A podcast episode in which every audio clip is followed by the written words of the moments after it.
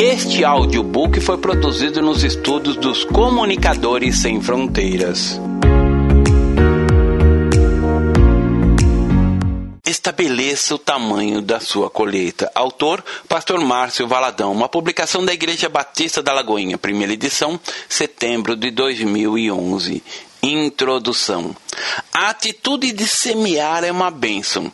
É tão maravilhoso quando aprendemos o quanto é importante semear para colher os frutos plantados. Somos responsáveis pelo tamanho da nossa colheita. Estabelecemos o tamanho dela quando semeamos. Se você semeia muito, ultrapassando limites e fronteiras, certamente terá uma grande colheita. No Salmo 35, verso 27 está escrito: Cantem de júbilo e se alegrem os que têm prazer na minha retidão e digam sempre: Glorificado seja o Senhor, que se compraz na prosperidade do seu servo. Algumas pessoas dizem que não precisam de prosperidade, mas a palavra de Deus diz que ele se compraz, se alegra na prosperidade dos seus servos.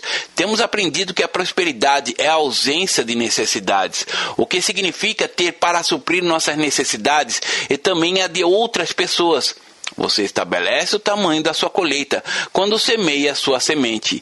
Em 2 Coríntios capítulo 9, versículo 6 diz: "E isto afirmo: aquele que semeia pouco pouco também ceifará, e o que semeia com fartura com abundância também ceifará."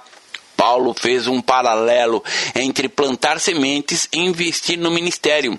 Se semearmos a palavra de Deus por todo o Brasil, ceifaremos em todo o país. Mas se semearmos somente no nosso estado, poderemos colher somente os frutos do nosso estado. Exemplo: quando o Profetizando Vida estava apenas em Minas Gerais, o retorno vinha apenas de Minas Gerais. Mas agora temos a graça de chegar até as fronteiras do nosso país de uma forma tão intensa alcançando até pequenas cidades da fronteira da Bolívia, chegando até o Uruguai e algumas cidades do Paraguai.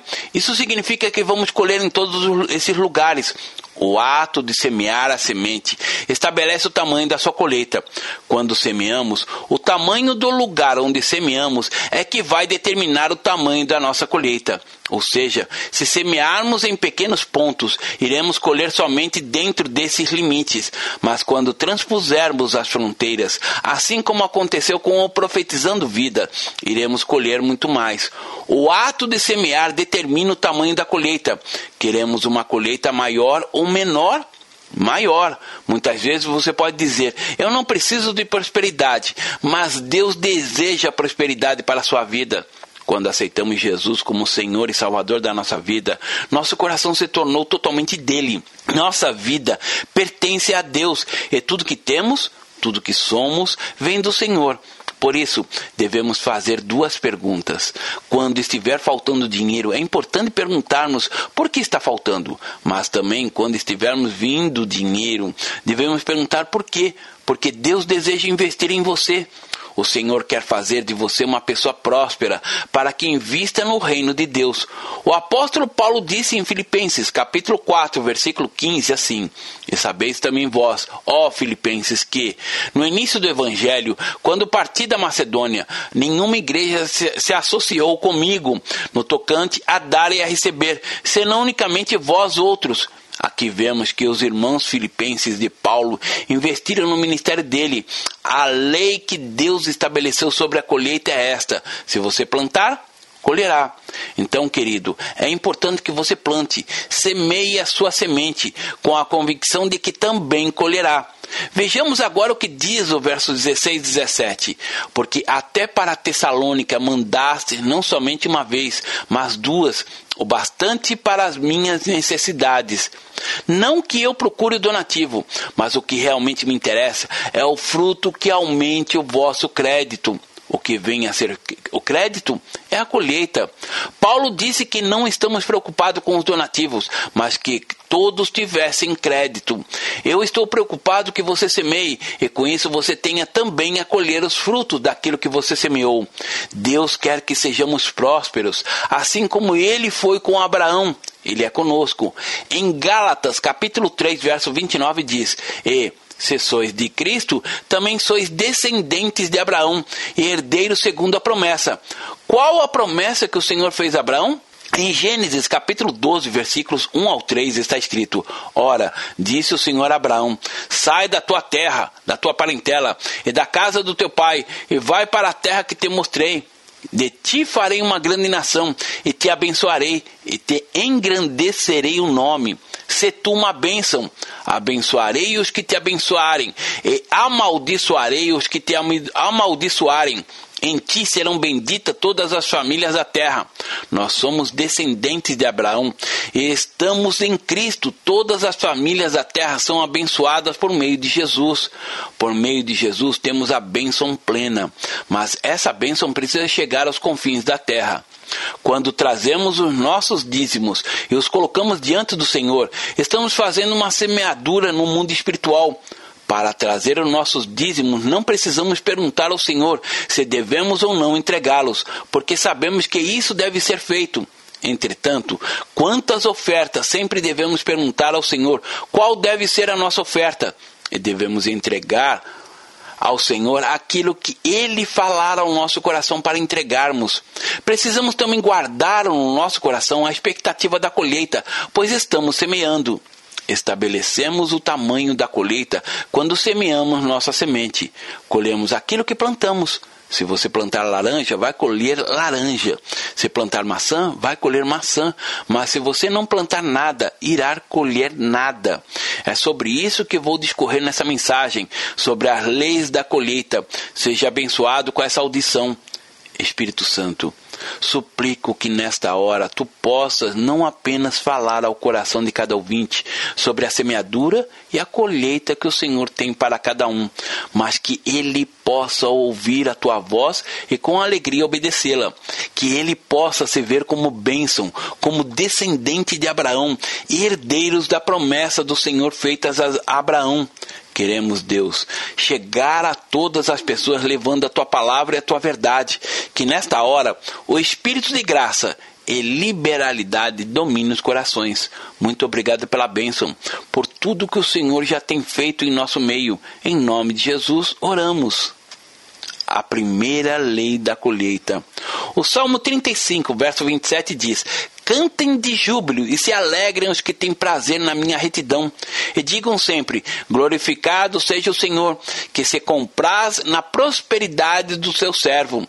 Nós temos aprendido que a prosperidade é a ausência de necessidades. É você ter para suprir as suas necessidades e a de outras pessoas. E a palavra de Deus diz que Deus se compraz na prosperidade do seu servo. Ele deseja suprir todas as nossas necessidades. E o meu Deus, segundo a sua riqueza em glória, há de suprir em Cristo Jesus cada uma de vossas necessidades. Filipenses capítulo 4, verso 19. O desejo do coração de Deus é que sejamos prósperos. Nas Escrituras temos como que um lamento do próprio Deus dizendo: O meu povo está sendo destruído porque lhe falta conhecimento. Oséias capítulo 4, verso 6. A falta de conhecimento da palavra de Deus e da vontade do Senhor tem destruído muitas pessoas.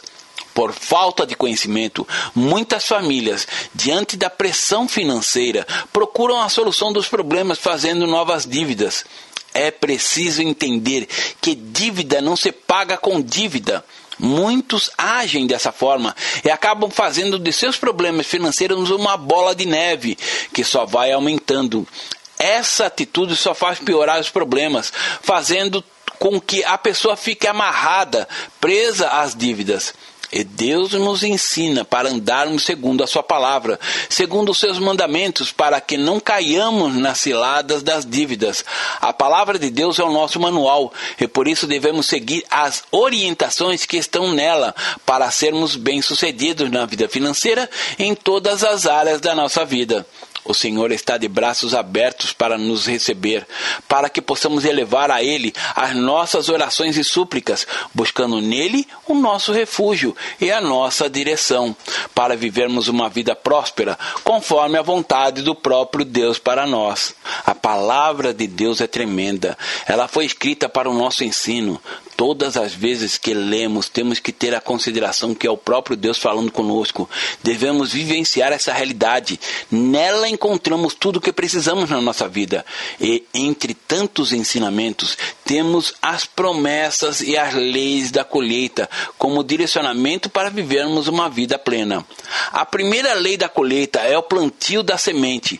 Salomão escreveu dizendo: há tempo de nascer e tempo de morrer, tempo de plantar e tempo de arrancar o que se plantou. Eclesiastes capítulo 3, verso 2. A única maneira de arrancar o que foi plantado é se previamente tivermos semeado a semente. Se nós não semearmos, não poderemos arrancar aquilo que não plantamos. Deus estabeleceu o princípio em Gênesis, dizendo: Enquanto durar a terra, não deixará de haver sementeira e ceifa, frio e calor, verão e inverno, dia e noite. Gênesis capítulo 8, verso 22. Dentro do contexto de finanças, a palavra de Deus diz que tudo que o homem semear, ele colherá. Se você semear a semente da amizade, colherá amizade. Se semear perdão, colherá perdão. Se semear misericórdia, colherá misericórdia. Se semear compaixão, colherá compaixão. Se semear dinheiro, vai colher a mesma semente, dinheiro. Em João capítulo 12, verso 24 está escrito: Se o grão de trigo caindo na terra, não morrer, fica ele só, mas se morrer, produz muito fruto. Nesta passagem temos a semeadura da própria vida de Jesus, a favor da nossa vida.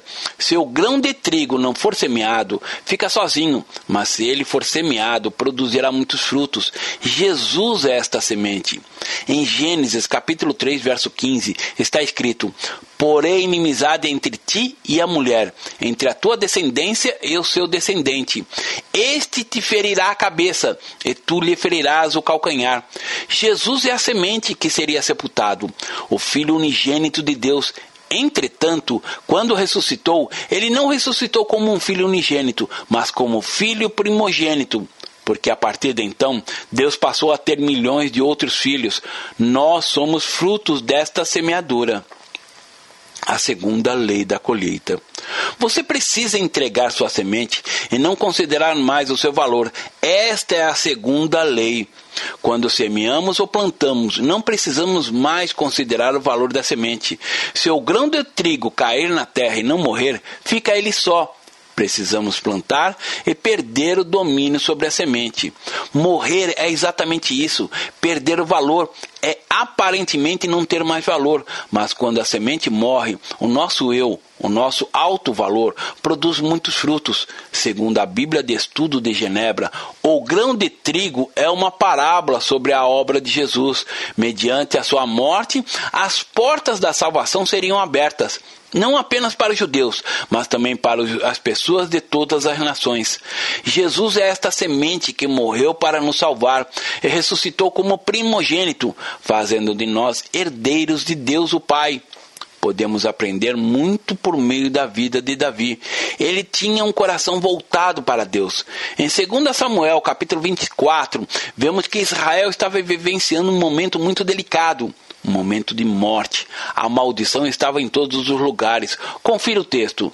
Naquele mesmo dia, veio Gade ter com Davi. Ele disse: Sobe, levanta ao Senhor um altar na eira da Araúna, o Jebuseu, Davi subiu, segundo a palavra de Gade, como o Senhor lhe havia ordenado. Olhou Araúna do alto e, vendo que vinham para ele o rei e os seus homens, saiu e se inclinou diante do rei, com o rosto em terra, e perguntou: Por que vem o rei, meu senhor, ao seu servo? Respondeu Davi: Para comprar de ti esta eira, a fim de edificar nela um altar ao Senhor, para que cesse a praga sobre o povo. Segundo Samuel, capítulo 24, versos 18 a 21.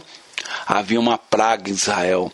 Pessoas estavam morrendo e Davi possuía a compreensão do Senhor de que ele precisava oferecer uma oferta, um holocausto a Deus. Então, ele procurou por um homem chamado Araúna, que possuía um lugar propício, exatamente onde se encontrava hoje Jerusalém ele era jebuseu. E segundo o dicionário bíblico, os jebuseus eram os descendentes de Jebus, filho de Canaã, os quais colonizaram o distrito em volta de Jerusalém, que então se chamava Jebus. Não se sabe se foram eles os primeiros habitantes ou substituíram uma raça ainda mais antiga.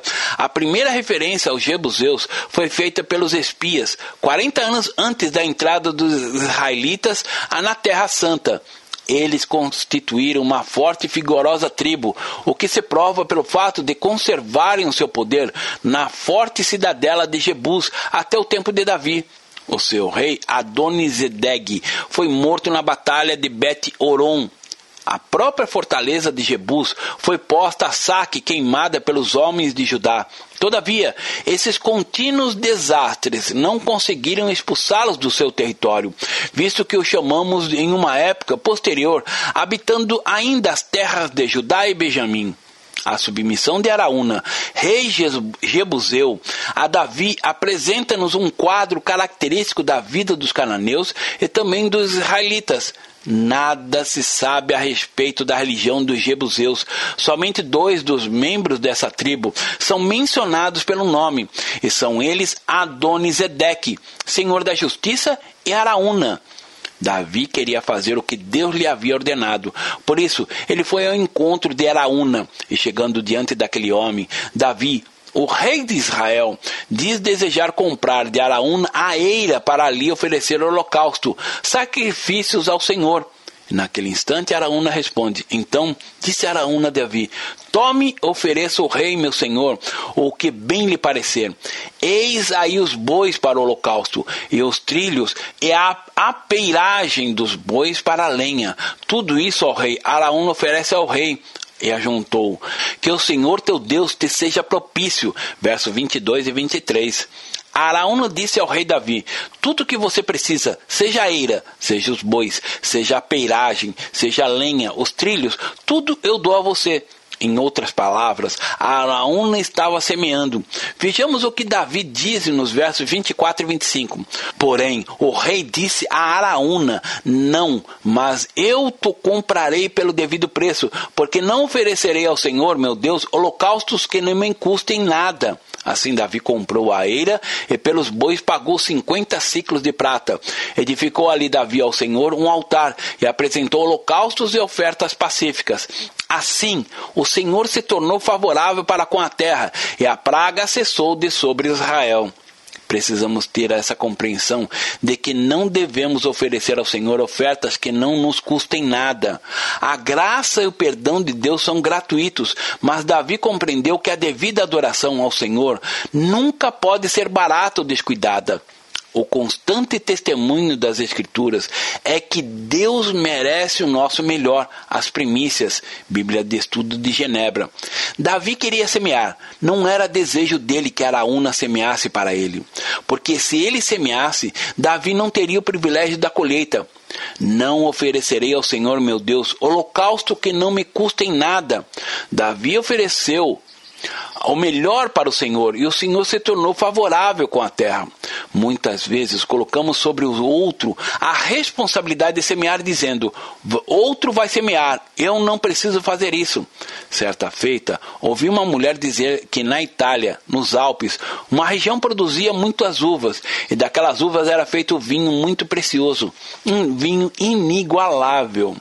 E aconteceu que sempre celebrava uma festa honrando a colheita. Era um momento de confraternização na aldeia, e cada fazendeiro trazia um litro de vinho e colocava num barril, para que todos se alegrassem naquela festa. E um fazendeiro disse: Tantas pessoas irão levar vinho. O meu vinho é tão caro, tão precioso. Levarei apenas água. E assim ele levou a garrafa cheia d'água e fez a parte dele. Colocou no barril. Então, na hora em que todos iam provar o vinho, cada um levou a sua caneca. A surpresa, quando abriram a torneira para encherem o copo, só havia água, pois cada um agiu da mesma maneira que aquele fazendeiro. Nós, como igreja, quando recebemos os testemunhos de vida resgatadas de tantos lugares, de norte a sul do país, damos graças a Deus, porque o nosso vinho foi colocado no altar e chegou a esses lugares.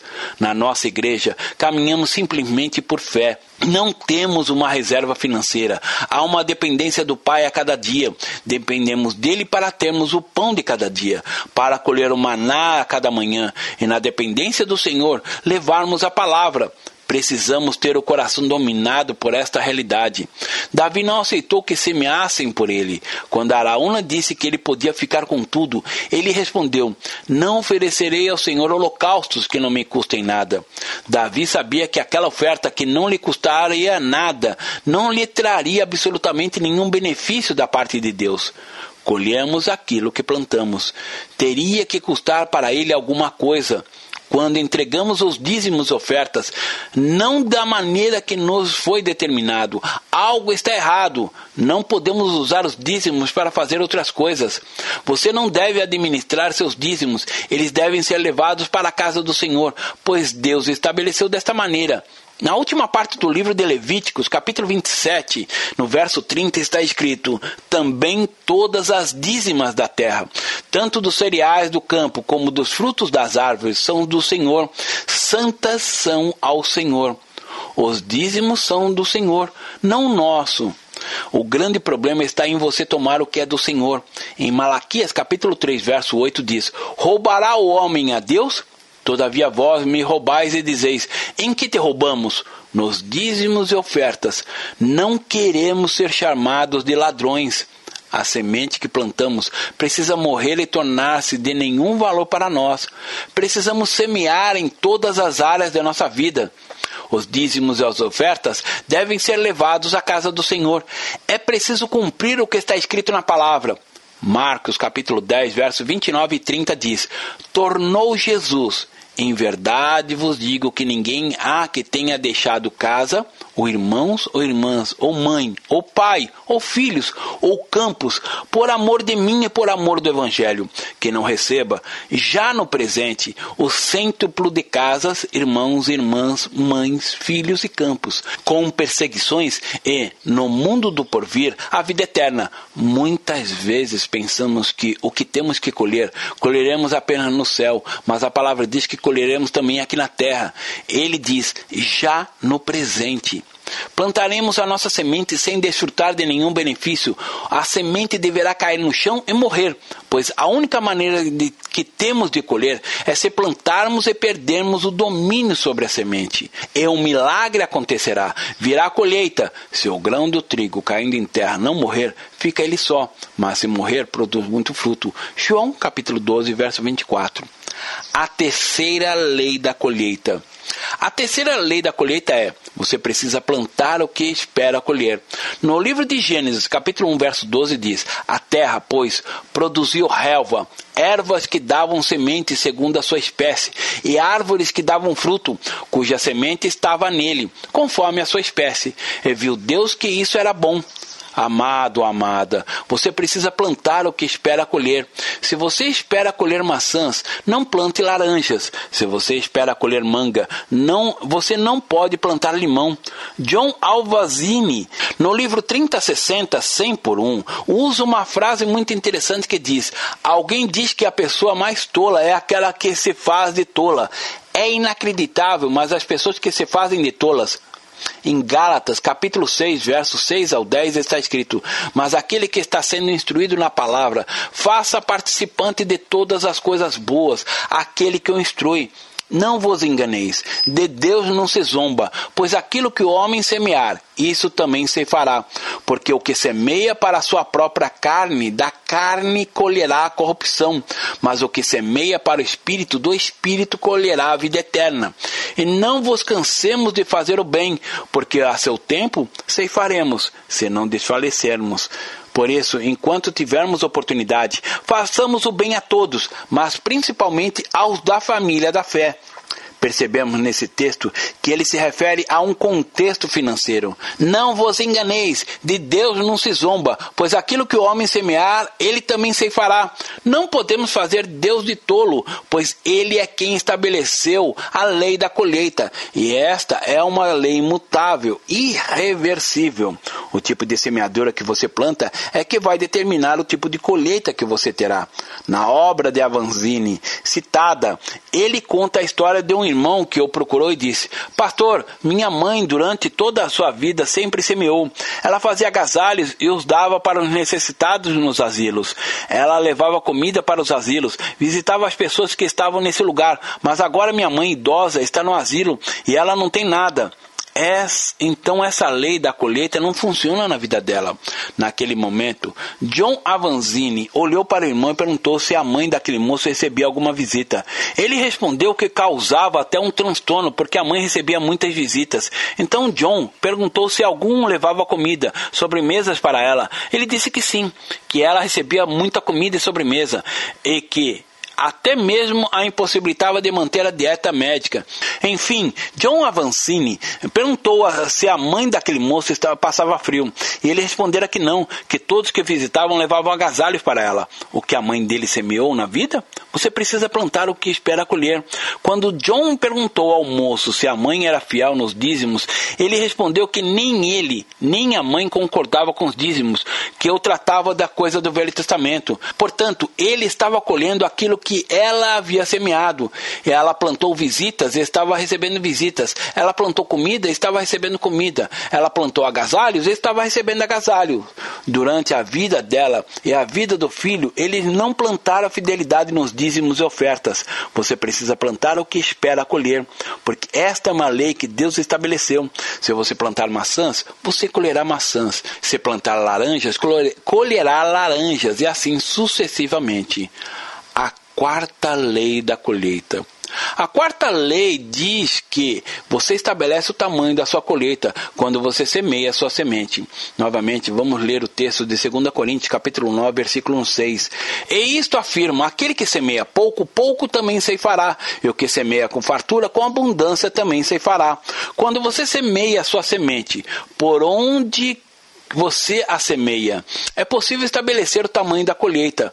Como já disse no início dessa mensagem, se semearmos por todo o Brasil, vamos colher em todo o Brasil. Se semearmos por todo o continente americano, ceifaremos por todo o continente. E assim estabelecemos o tamanho da nossa colheita. Semeie pouco, e colherá pouco. Semeie abundantemente e colherá com abundância tudo aquilo que Deus tem para a sua vida a quinta lei da colheita. Você precisa semear sua semente em boa terra.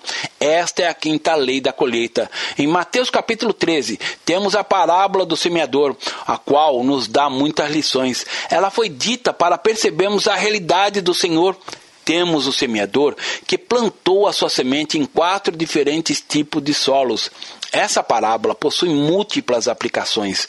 Vejamos a aplicação na agricultura. A semente é lançada ao longo do caminho e aquela que não é coberta pela terra é rapidamente comida pelos passarinhos. A semente semeada em lugares rochosos, sem muita profundidade no solo, brotará, mas com o calor do sol logo secará aquela que foi semeada entre os espinhos acaba sufocada e infrutífera. Mas finalmente, a semente semeada em boa terra produz um milagroso processo chamado multiplicação da colheita. E na colheita haverá uma multiplicação a 100, 60 e a 30 por um. Vejamos esse texto precioso. Naquele mesmo dia, saindo Jesus de casa, assentou-se à beira-mar, e grandes multidões se reuniram perto dele, de modo que entrou num barco e se assentou, e toda a multidão estava em pé na praia. E de muitas coisas lhe falou por parábolas e dizia: Eis que o semeador saiu a semear, e ao semear, uma parte caiu à beira do caminho, e vindo as aves a comeram. Outra parte caiu no solo rochoso, onde a terra era pouca, e logo nasceu, visto que não ser profunda a terra. Saindo, porém, o sol a queimou, e porque não tinha raiz, secou-se. Outra caiu entre espinhos, e os espinhos cresceram e a sufocaram. Outra, enfim, caiu em boa terra e deu fruto, a cem, a sessenta e a trinta por um. Quem tem ouvidos para ouvir, ouça. Mateus capítulo 13, verso 1 a 9. Além da aplicação na agricultura, há nessa parábola muito mais para se aprender. Além de todo o terreno ser o nosso coração, a semente ser o evangelho, há outra aplicação. A parábola é uma figura da linguagem em que uma verdade moral ou espiritual é ilustrada por meio de uma analogia derivada das experiências cotidianas. Jesus desejava que o povo examinasse a reação do coração, a sua mensagem para vários tipos de reação. Seja diferente, emocional, ou seja, ele falava por metáforas para tornar a verdade mais envolventes e clara para aqueles que estavam dispostos a ouvir, mas por vezes também usava esses recursos para obscurecer a verdade daqueles que não possuem sensibilidade espiritual. Vejamos o que está escrito no versículos 18 a 23. Atendei vós, pois, a parábola do semeador. A todos os que ouvem a palavra do reino e não a compreendem, vem o maligno e arrebata o que lhes foi semeado no coração. Este é o que foi semeado à beira do caminho. O que foi semeado em solo rochoso, esse é o que ouve a palavra e recebe logo com alegria, mas não tem raiz em si mesmo, sendo antes de pouca duração, em lhe chegando a angústia ou a perseguição por causa da palavra, logo se escandaliza. O que foi semeado entre os espinhos é o que ouve a palavra, porém os cuidados do mundo e a fascinação das riquezas sufocam a palavra e fica infrutífera. Mas o que foi semeado em boa terra é o que ouve a palavra e a compreende. Este frutifica e produz a cem, a sessenta e a trinta por um. Nem todo ministério é um bom terreno. Existem ministérios e igrejas cuja finalidade é ministrar. Por outro lado, existem ministérios e igrejas que ministram para existirem. Umas levantam dinheiro para ministrar, outras ministram para levantar dinheiro. Esta é uma frase muito forte, mas que precisamos entender.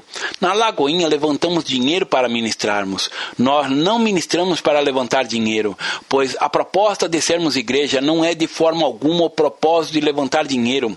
Ao contrário, nós levantamos dinheiro para termos como propósito ministrar e chegar aos confins da terra levando a palavra, o Evangelho de Jesus Cristo. Faz mais de 30 anos que estou pastoreando a igreja da Lagoinha. E nessa caminhada, durante todos esses anos, o meu coração só tem uma paixão ele chora por aquilo que faz o coração de Deus chorar. Se alegra por aquilo que alegra o coração de Deus.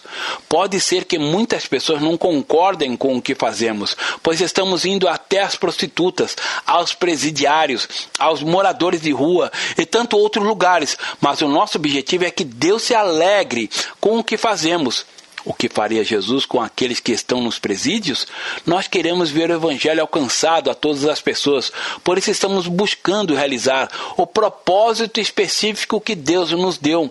E por meio do Evangelho de Cristo, de cada ministério que temos, queremos cuidar, abençoar e impactar vidas. Aprendemos que prosperidade é ausência de necessidade, é ter para si mesmo e para os outros também. Deus deseja que você, amado ouvinte, viva bem aqui na terra. E para isso você deve buscar, pois em primeiro lugar o seu reino e a sua justiça, e todas as coisas vos serão acrescentadas. Comece a pautar a sua vida pelo princípio da palavra. Seja bom naquilo que você faz, seja bom no seu trabalho. Trabalhe não apenas pelo pão de cada dia, mas pela glória do Senhor. Jamais se esqueça que o bom terreno é exatamente o investimento no reino de Deus.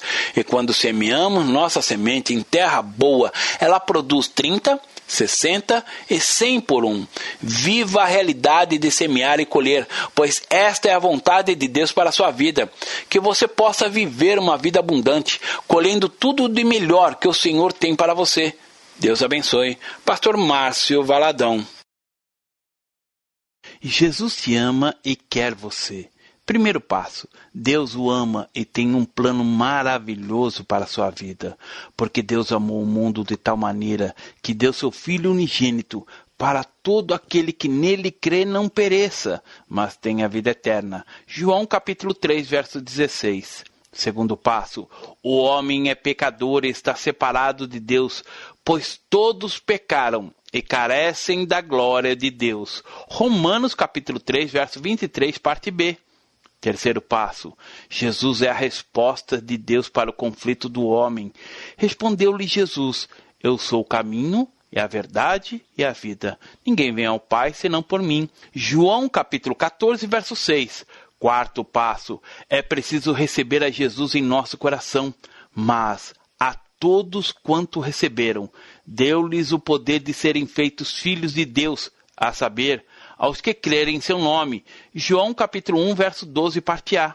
Se com tua boca confessares Jesus como Senhor e, em teu coração, credes que Deus o ressuscitou dentre os mortos, será salvo. Porque com o coração se crê para a justiça e com a boca se confessa a respeito da salvação. Romanos capítulo 10, verso 9 e 10. Quinto passo.